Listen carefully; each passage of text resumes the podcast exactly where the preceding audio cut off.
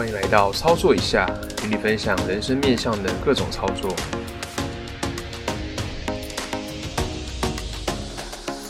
这期的主题呢是阅读操作，那要来跟大家分享《拖延心理学》这本书。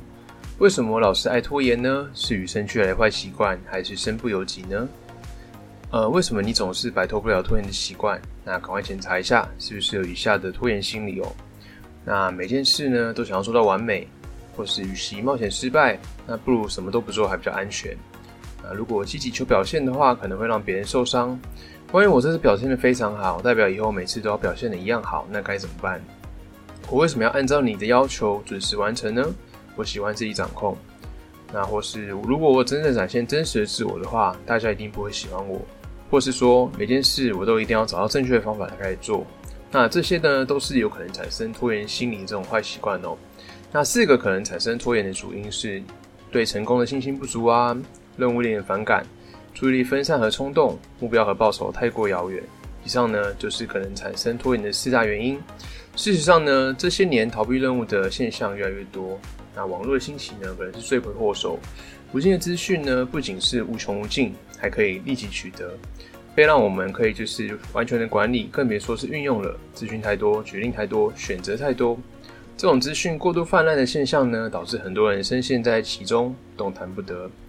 拖延的情绪根源和内心的感受、恐惧、希望、记忆、梦想、怀疑和压力有关。但是很多拖延者呢，并未发现这表面下的动态哦，因为他们以拖延来回避不安。那在字典中的拖延呢，它的定义是延后、暂缓、推迟、延长。这些呢合起来呢，就是移到明天、改天再做的意思哦。拖延不仅会让人内心感到痛苦，也会产生严重的外在后果。有时候，如果你没料到拖延可能衍生各种问题，那这些外在后果呢，可能会让你大吃一惊哦。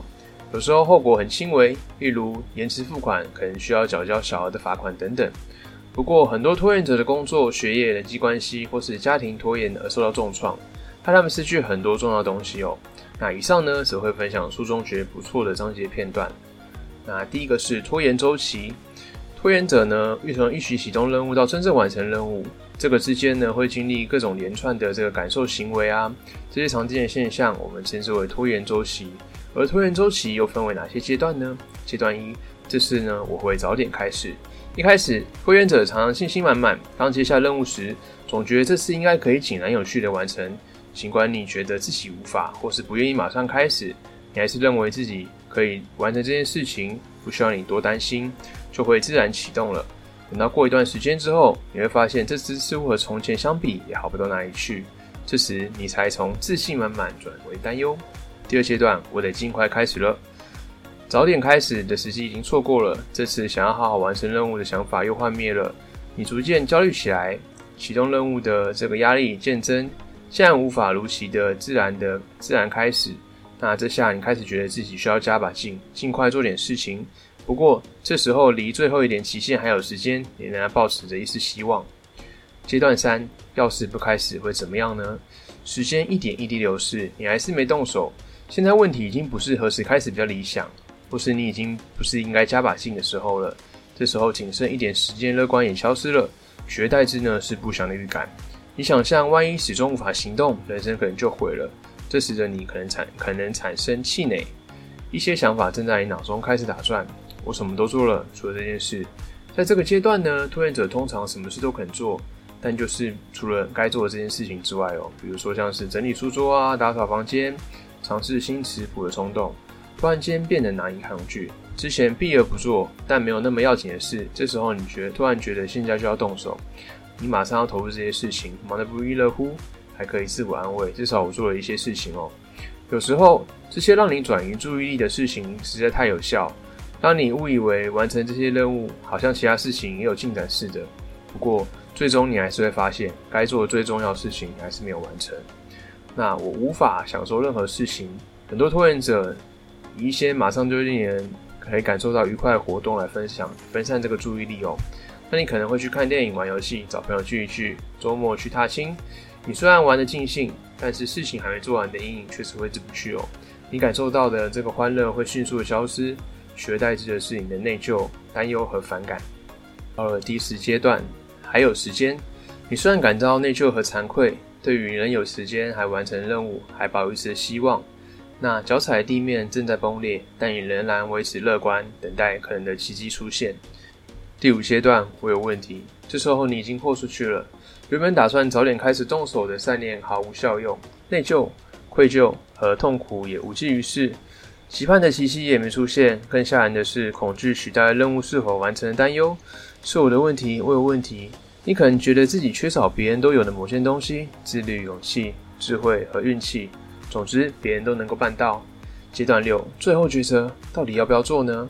此刻你必须决定，究竟要坚持到底把它做完，还是干脆弃械投降，输一半。选择一呢？不做。我忍不了了，你觉得压力大到无法忍受？如今时间少之又少，无论如何，这个任务都不可能在剩下的几分钟或几个小时之内完成哦。你受不了那种痛苦的煎熬，坚持到底所付出的心力超过你的能耐。你心想：我再也受不了了。你觉得尽力完成任务的痛苦实在太大，于是你开始逃避。何苦来哉呢？在最后阶段，你可能评估眼前剩下的一切，认定这次没办法准时完成了，剩下的时间那么少。你没办法在预定的时间内完成计划。现在的你再怎么努力，都无法创造你当初想象的成果。所以这是何苦呢？你干脆放弃吧。那另外一种选择呢，则是坚持到底。我不能再等待了。这时候压力已经大到无法再耽搁任何一分钟。截止期限逼近，或是你的惰性已经让你痛苦到极点。现在你终于觉得说做点事情总比继续摆烂好。所以你就像被处死刑的囚犯一样认命了，开始动手做。事情没那么糟，为什么不当初一开始早点做呢？你现在发现，事情呢没你担心的那么糟。虽然做起来很困难、痛苦，甚至无聊，但至少已经有一些进展了，让你大大的松了一口气。你可能还在乐在其中，也说不定。之前或许没必要那么痛苦的折磨，为什么当初就是不做呢？把它做完就对了。眼看任务就要完成，现在分秒必争，你必须赶在截止期间之前呢完成任务。当你为了达阵而拼命、拼生老命时呢，你早已经没有多余的时间可以规划精进或是改善你做的东西。你重点呢，也不再是能够把事情做好，而是你终究能不能把它完成哦。再是最后一个阶段，我再也不拖延了。这次任务终于放弃或完成时，拖延者通常会觉得如释负重、精疲力竭。这过程实在太折磨了。现在总算结束了一切，这惨痛的经验呢，让你不敢再领教一次。你下定决心，绝不要再陷入这样的周期。发誓呢，下一次我一定要早点开始，更井然有序，严守计划，控制不安。你的坚定意念呢，直到下个任务出现哦。所以呢，拖延周期在你誓言绝不再犯的情况下告终。然而呢，尽管拖延者痛定思痛，决心痛改前非，但多数人呢，一样还是会重蹈覆辙。我们的社会呢，对成功的定义是有钱有势、有名有利、才貌兼备。总之呢，所谓的成功就是各方面都很完美。不过呢，这也意味着你要是没有拥有这一切，你就有问题。不管你是从何时开始拖延的，你知道这个习性很难改正。拖延呢，除了是一种自我保护的计策，也是源于你生活的信念。我们常听到这些观念呢，所以我们称之为拖延者信条。那以下则是大家常见的信条：我必须很做到完美，我必须每件事情呢都轻易的进行，毫无费力。什么都不做呢，远比冒险失败后收场来的安全。我不该跟自己设限，做不好那就干脆别做。我必须避开质疑。如果我成功了，会有人受伤。这次做得好，以后每次都要做得好。依循别人的规定，就表示我让步，失去掌控权。我不能失去任何东西或者任何人。如果我真是展现真实的是我的话，大家都不会喜欢我。正确的做法只有一个，我要一直等，等到我能找到为止。有些人呢，宁愿承受拖延带来的后果，也不愿承受努力投入但结果不如人意的挫败感哦。拖延呢，可能是一种自我阻碍，让自己很难胜出。例如呢，刻意用一只手打高尔夫球，这样一来，成绩太糟就有借口了。哎，我可是用单手打球哦。那些选择失败的人会刻意拖延到必败无疑的程度，但他们是觉得只要自己努力就可以赢哦。这种非全即有、玄无的态度呢，会让你觉得很多原因变得沮丧。例如，你没有完成最初设定的每件事，你没有确切的按照计划行事，你做的不错，但不够完美。你觉得自己呢可以得到的肯定不够。那用拖延争取主控权是怎么样的一个情况呢？尽管我觉得自己对生活有一定的掌控权很重要，但学会遵守别人的规则，顺应别人的要求也一样重要。不过，有些对于掌控权的人特别敏感，他们可能会反抗每条规则或要求；有些人呢，则是以拖延的方式来获得掌控权。那什么是成熟时间呢？我们认为是在外部的世界及内心世界都能评估什么样是真实的，并且接受它的能力。为了不再拖延，你必须忍受一些不舒服的感受，比如恐惧、焦虑。不顾恐惧勇往直前，需要加倍努力，因为恐惧是瞬间触发的，一旦出现就会一直存在，会在大脑中发出强烈的讯号，难以消除。好，那我们前面说了这么多，那又该如何终结拖延呢？以下跟大家分享四个技巧哦。那其中的一个原因是对成功的能力缺乏自信。为了建立成功的自信呢，我们建议找一个切合实际又能够衡量的目标。接着呢，把目标细分成容易面对的小单元哦，这样可以从短时间内呢，从每个完成的单元进行着手，一件事一件事情去成功它，那就会事事顺遂。那第二个原因是任务令人反感，那预习过程是困难重重的，或是结局很惨哦。那这样子的话呢，我们可以透过一项任务的困难。这个令人反感这种情况，可能会和任务本身其实没什么关系哦。任务呢令你感受到不自然，那和你内心的恐惧或是焦虑有关。这种不安呢会让你对任务进行反感，所以你才需要去躲避它。当你了解自己的恐惧，逐渐接纳真实的自我的时候，你可能会惊讶的发现，诶，这些事情其实没有那么讨厌啊。那有些任务对你来说可能变得毫无感觉。没错，即使是报税也有可能。那有些事情呢，你甚至还会感受到这种充满乐趣哦，所以你要去感受到这件事情、这个任务对你来说，你恐惧或反感的地方是什么，来去面对它。原因第三个，目标报酬太遥远，缺乏真实感或是意义哦。为了让遥远的目标或报酬感更有真实感、更明显，我们建议你把任务分成细小碎段，就像我们刚刚第一个原因一样。那经常去奖励自己，我们也会去说改善如何。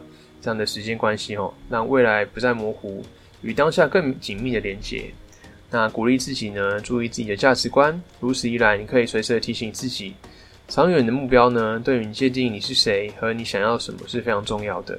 那第四个原因是难以自我约束，比如说你很常分心啊，或是你很容易冲动。在自我方面呢，你也必须要去管理你的情绪，阻止你去分心。那书中呢，也特别对这个患有注意力缺失症和执行功能失调的人提出一些建议哦。那这个后面会再详细跟大家做分享。接下来是可以运用的技巧和心法。那第一个是一次尝试一种新技巧，建议呢可以一次尝试尝试一种技巧，一下子呢就用上所有的技巧的话，会让你感受到吃不消、应接不暇，或是你什么都不想做，呃，有点泄气的感觉，导致你还没进步就先放弃哦。那很多人呢，一开始也会想要全力的投入，不过像我们之前讲的，如果你想要一下子做很多，这本身就是一个问题，所以你应该慢慢来。不管你想要多想改掉这个拖延的习性，你再怎么努力，可能都不过你隔天，或是你隔几个周，或是几个月，你就可以完全停止这样子的情况。所以慢慢来呢，按部就班的去执行你这样的任务是比较好的一个情况。再是注意内心的抵抗哦。运用这个技巧的时候呢，你最好也留意自己内心的抵抗。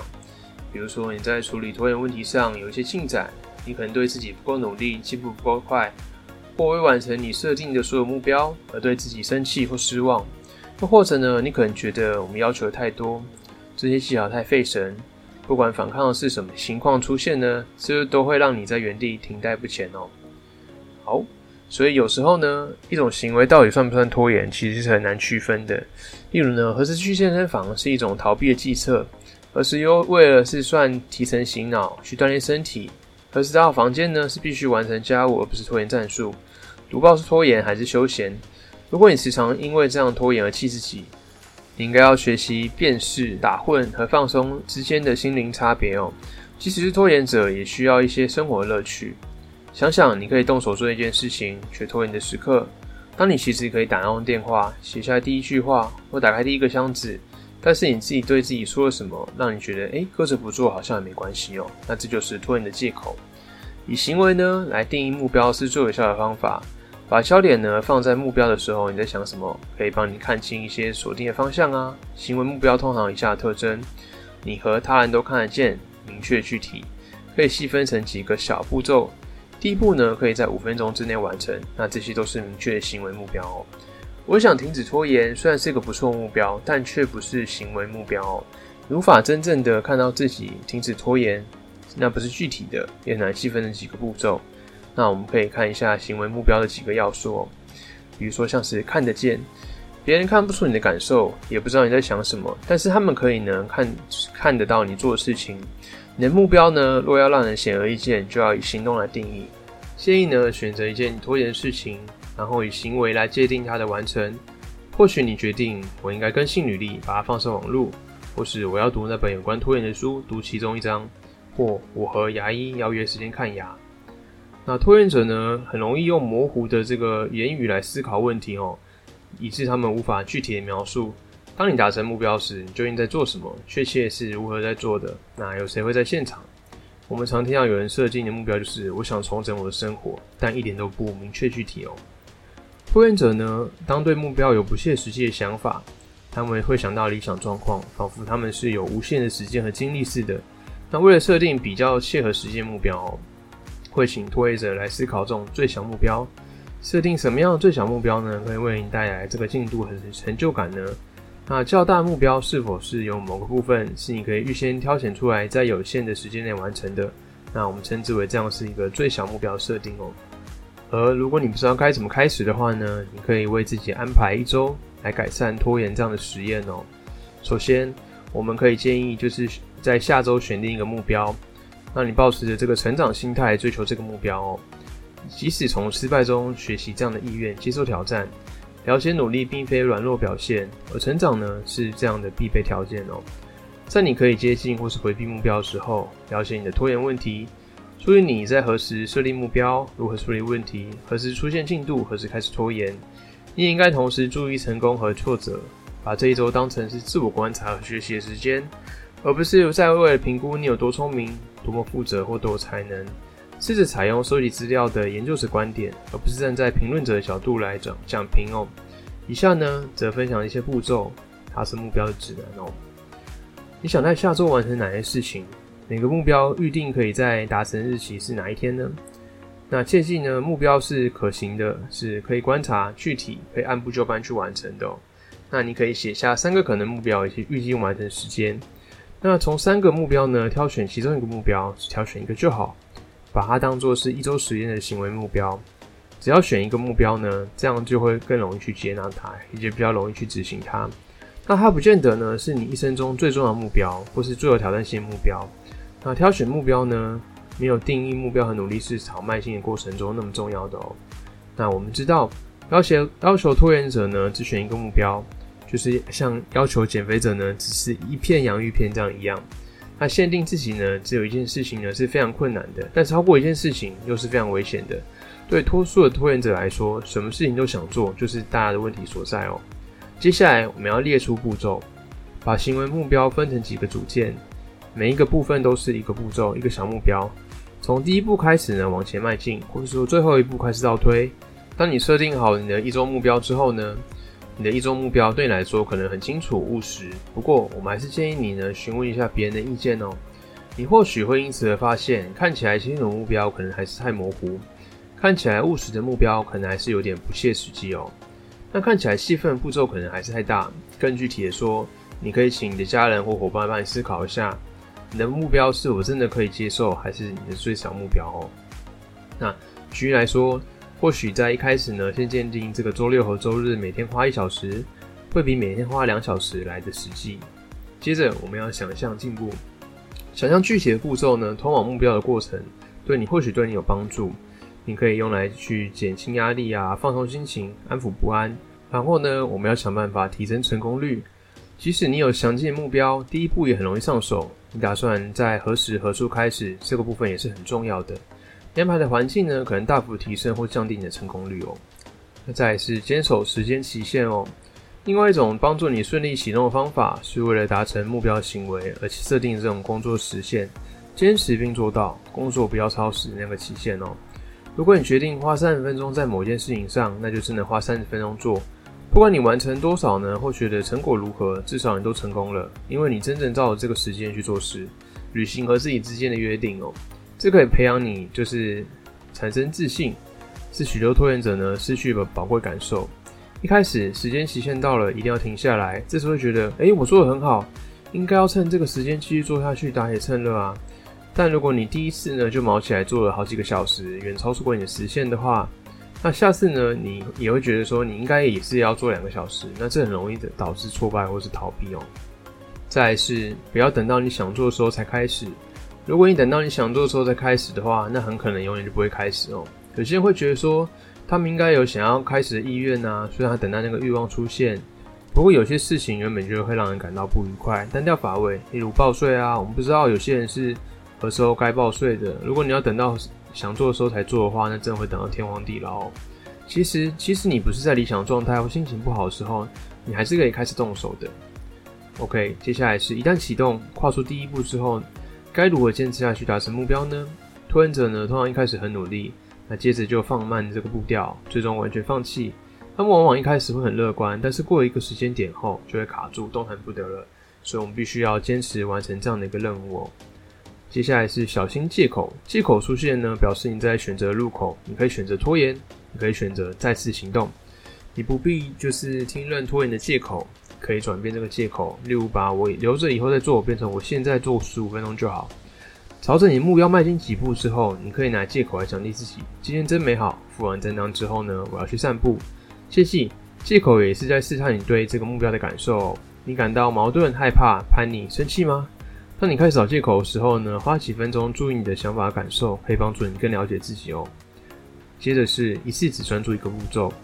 如果任务看起来太工程浩大，令我们难以招架的时候，每次做这个想法的话呢？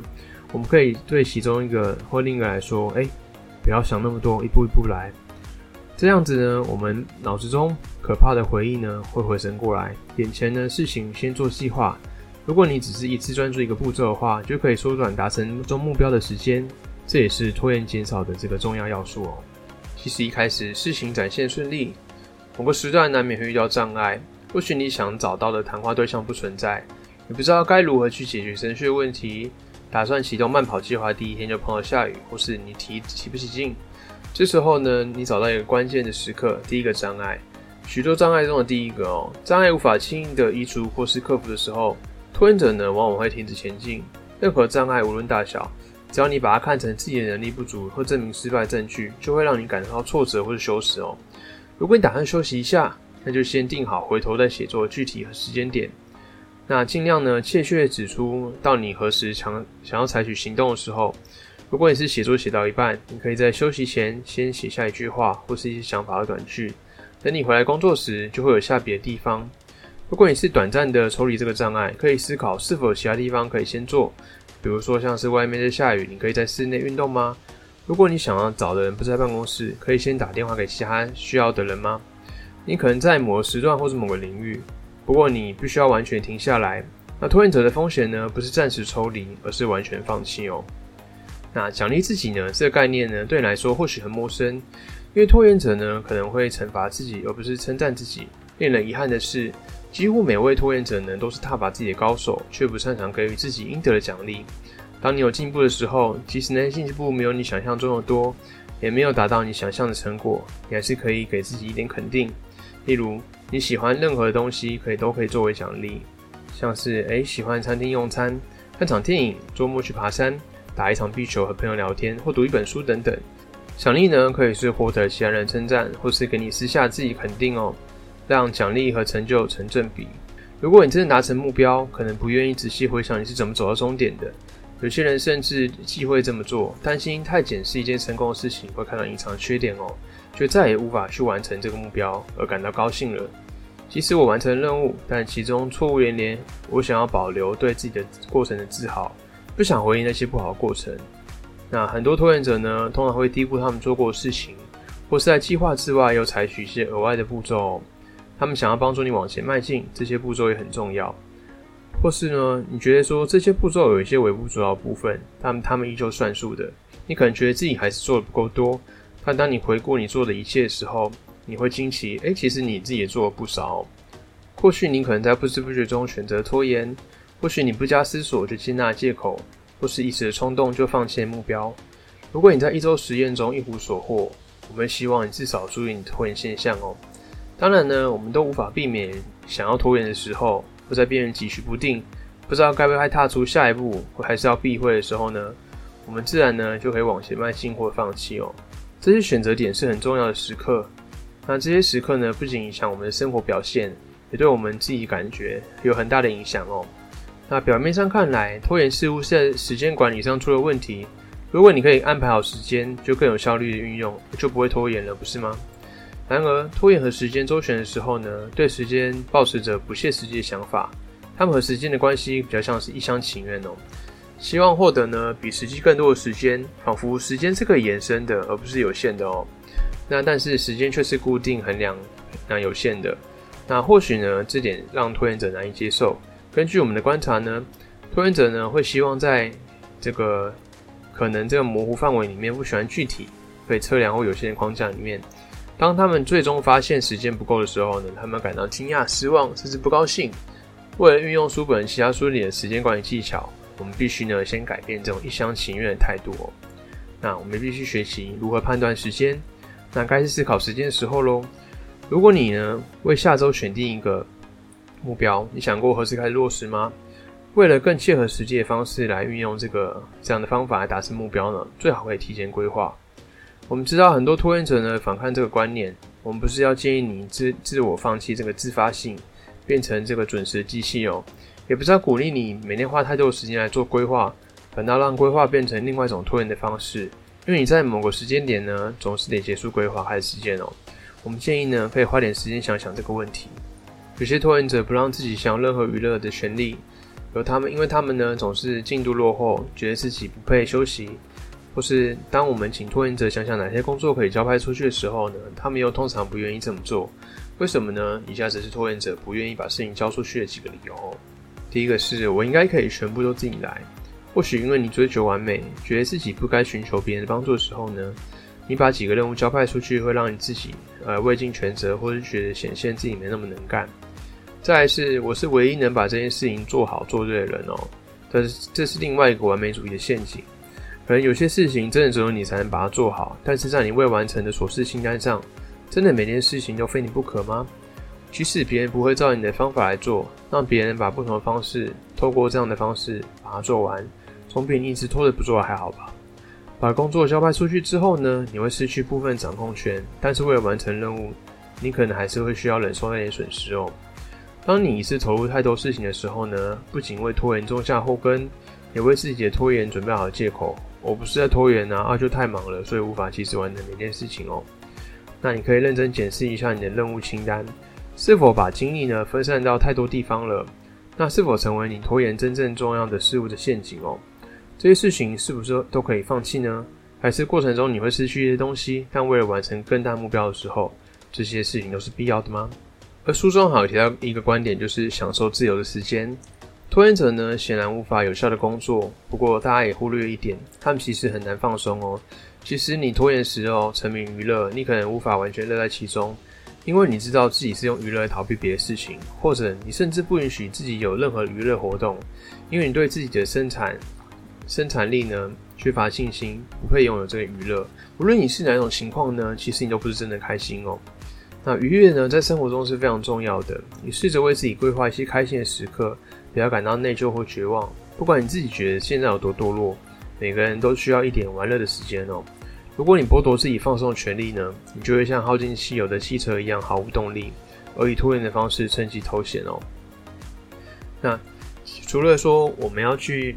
接受任务，然后去执行它很重要之外呢，偶尔我们也要学会去接受和拒绝哦。当我们无法直接拒绝的时候呢，可能就会以拖延的方式来间接回绝。拖延呢，也可以用来偷偷争取一些时间，做我们不敢公开接受的事情哦。那决定接受什么和拒绝什么，可能是很大的挑战。那当我们想要更多资讯、更快速度、更多选择、更多的汽车、更多东西等等，那凡事都想要更多。然而，我们却永无止境的想要要求更多。那多数人到最后反而觉得，其实我们拥有的东西更少了，更少的休息，更少的隐私，更少投入机会的兴趣，更少时间陪伴我们的家人，更少时间发挥创意。我们容易为了去追求更多而迷失哦。那拖延呢，可能反映我们追求更多而心力不从的感觉。或是我们对追求错失那点渴望的要求。而书中又分享哪些方式呢？第一个是公开承诺，告诉大家你在做什么以及打算何时完成。公开承诺的重视哦，通常比内心的想法还要认真。你承诺越公开哦，我们愿不愿意改变它？当你必须向别人交代的时候呢，更难放弃这个目标或是中断步骤，因为只有你自己知道，你无法再私下逃避目标了，因为你告诉大家了。如果你告诉大家你要决定减五公斤的话，你就会发现自己比较容易拒绝这些甜点的诱惑。你知道和朋友间会问你进度如何，你不想要承认昨天偷吃两个苹果派，类似这样的情况，因为你公开承诺过了。那再是卡住的时候呢，你会需要寻求协助。当大脑开始卡住无法运作的时候呢，应该要寻求外援。当你拖延到进退两难的时候，可能不知道如何轻易脱身，那不要放弃哦，这是寻求帮助的好时机。不过这也可能是你最自责的时候，因为你会觉得说自己不被找人帮忙哦。当你陷入了这个自我厌恶的深渊的时候呢，别人的支持可以带给你最大的解脱。连你自己都无法善待自己的时候呢，别人可以善待你。此外呢，和人讨论困境也是可以得知一些你没有想过的解脱方法，从此迈出一小步。当然，让你知道还有一线生机，还有希望。再来是接受个人的成长后，尝试新挑战。那拖延呢，往往是回避挑战方式。切记哦，克服挑战对你是有益的。这些挑战呢，可以充分发充分发挥你的潜力，那帮助你这个发展和成长。那学习让你保持活力哦。那活力会让你觉得说活着真好，幸福快乐。挑战新事物呢，也对你的大脑连接有益。那大脑每天都在改变，新的挑战呢会刺激大脑细胞成长，那更建立这种复杂连接哦。再是多做你热爱的事情。拖延者呢一心只想他们害怕的这个任务，或者说没做完事情让他们感到愧疚哦。那往往不允许自己呢可以做哪些带给他们很多乐趣的事情。不论你喜欢什么，就去做吧。只要那件事情让你觉得充满活力、人生丰富，就把它加入生活中。那些活动呢，让你觉得活着很有意义，你就应该在生命中占有更多时间，而不是更少。接下来是拒绝浪费时间和沮丧的人事物相处哦。思考你想在生活中减少什么或排除什么，思考你呢在生活中加入什么是一样重要的。你要学会找出那些对你毫无益处或是无关紧要的事情，远离为妙。每个人呢都会碰到一些令他们感到沮丧、疲累、脱轨或是降低生活品质的事情。对拖延者来说呢，一想到要消除这些拖住他们的事情，就会令他们手足无措。把时间花在这些无关紧要或是有害的事情上，通常就是导致我们拖延的原因。更重要的是，决定什么是该纳入生活，什么该排除，这本身就不是一件容易的事情。当你不相信自己的判断的时候呢，更是如此。接着是拒绝空洞任务。生活中呢，有很多事情我们不想做，却不得不做事情，比如说像是报税啊、保养汽车。即使这些事情令人厌烦，做件事情还是可以让你的日子更滑顺，所以我们非做不可。不过，处于正式和浪费时间这种空洞任务上面的两者之间有很大的差别。如果你的事情呢无法朝着你想要的目标迈进，那就不要做。所谓的空洞任务，就是依照当前的目标价值来说是最微不着的事情。那时间管理上面常用到这个二八法则，就是二十趴任务是重要的，可以获得更多的成果。那八十趴任务不太重要，那做不做没有多大影响，这就是所谓的主要少数所细所多数这样的情况。你要学会回绝这种微不足道的事情，把八十趴的时间用来完成少数重要的事物。再是拒绝不必要的事情哦，我们容易就揽下太多事情。拖延者往往呢有抱持这种很高的期许，心怀伟大理想，觉得说自己可以做好所有的事情，但是揽下太多事情呢，也等于无法完成每件事情，终究一事无成，找个借口。那不必要占用事情呢，会占用到太多时间哦。那别人请我们做事的时候呢，可能很难回绝，例如帮他走出困境啊，加入他主张的活动，提供服务等等。有些人需要我们重视我们时，尤其对方说我们是这个最佳人选，或是没有别人选的时候呢，那我们很容易自我膨胀。所以呢，我为了答应别人的请托，主要是想要取悦他人哦，或是担心回绝会冒犯到对方，但是因为这些错误的理由而答应人家做的事情呢？可能会产生心生不满，甚至怨恨拖延，那不如回绝。那书中啊分享一个，就是运用身体呢减少拖延。那运动呢，除了有益身体健康之外，也可以大幅的改善心情。忧郁的人出去散步或走一趟健身房，通常会好的很多。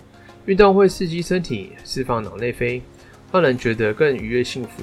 无论我们是否感到忧郁哦，只要运动不过量，我们都可以提升精神这样子。以上呢，则是选择时间相关技巧方式。最后来跟大家分享一下管理拖延技巧的清单：找出行为目标，而不是模糊概括焦点。不是说我要停止拖延，而是我要在明确日期打扫和整理车库这样的一个情况。设定务实的目标，不要好高骛远，从小事情着手，挑选可接受的小目标，而非理想化目标，一次只专注一项目标这样子哦。不是说我绝不拖延，而是我每天要花一小时做什么事情。把目标细分成具体的小目标，每个小目标都比大目标容易完成，而小目标累积起来呢，就会是一个大目标。不是说我打算写报告，而是我今晚要花半小时的时间设计表格，明天再花半小时填写资料，后天根据这些资料呢，花一小时写报告，这样呢会比较务实哦。不是说我明天有充裕的时间可以做这件事情，而是我最好看一下行事历，而且我何时可以开始。上次花的时间比预期还多，开始就对了。不要想说一口气可以完成整个专案，先跨出一小步。切记，千里之行始于足下哦。不是我要一口气把事情做完，而是我可以采取的第一步是什么？那善用接下来十五分钟，你可以忍受十五分钟任何事情，或是你每次只做十五分钟，透过一次又一次的累积呢，来完成一个事情。所以十五分钟内能做事情很重要。不是我只有这五十五分钟，为何要这么麻烦呢？而是在接下来的十五分钟内。我可以先做这些工作中的哪一部分？那为障碍分选择作者呢，做好一个准备哦。那不要放弃，障碍只是你需要解决问题，不代表你这个个人的价值或能力有问题。那可以的话，就把任务交派出去。你真的是唯一能做到这件事情的人吗？这件事情真的需要做吗？切记，没有人可以包办一切事，你也是。不是说我是唯一能把这件事情做好的人，而是。我会找这个任务适当人选来负责，这样我就可以去做其他更重要的事情了。珍惜时间，学会拒绝，别接下额外不必要的事情。你可以选择不回应急事，这样你就可以有时间处理要事了。不是我必须对任何人要求我有求必应，而是工作时我没有必要接线电话，完成工作时我再留言或回电就好。那注意借口，不要以借口作为拖延的理由，把借口当成你只要做十五分钟的讯号。或者以借口呢作为其中下一步的奖励，不是我累了以后再做吧，而是我累了，所以我只写十五分钟报告就好，之后我就去休息。奖励过程中的进度，把焦点放在你付出的心血上，而不是结果上。注意不要有非全即有全无的这个概念哦。杯子是可以装半空的，也是可以装半满的。切记，即使一小步也是进步，不是尚未完成以前我无法开心。而是我已经跨出几步，而且很努力，那感觉很好，所以我现在打算去看一场电影。把拖延呢看成是一种讯号，停下来质问：拖延是要传给我什么样的讯息？不是说我又在拖延，我恨自己，而是我又在拖延，我感觉如何？那意味着什么？我可以从中学到什么？以上呢，则是书中的一些相关内容哦。接下来跟大家分享一下新的总结。在呢，我还没看这本书之前，我原本以为拖延呢只是单纯的懒惰。不是想逃避耗费心力的事情，但这本书呢，透过心理的小心理学的角度呢，来告诉读者，拖延不仅是一种习惯，而是内心的深层的恐惧和脆弱。这本书呢，介绍了许多这种拖延的管理技巧，跟针对呢各种拖延类型的人，给出不同的解决方针哦，是一本有给出实际做法这种心理学的书籍哦。你有权选择，你可以拖延，也可以采取行动。即使你觉得不自在，你还是可以行动。历史无法决定当下要做什么，你可以从学习、成长、挑战中获得快乐。你不一定要完美才有价值哦。然而，即使你充分了解这种拖延的原因，除非你开始行动，克服拖延心理，否则你还是不会进步哦。学会拖延技巧是很重要的，但如何意识到你自己的拖延行为呢？这些行为背后的深层原因，才是我们必须要独立思考课题哦。以上呢，则是我们这次的阅读操作《拖延心理学》这本书。那如果喜欢我们频道的话，也欢迎给我们留下五星的评论哦。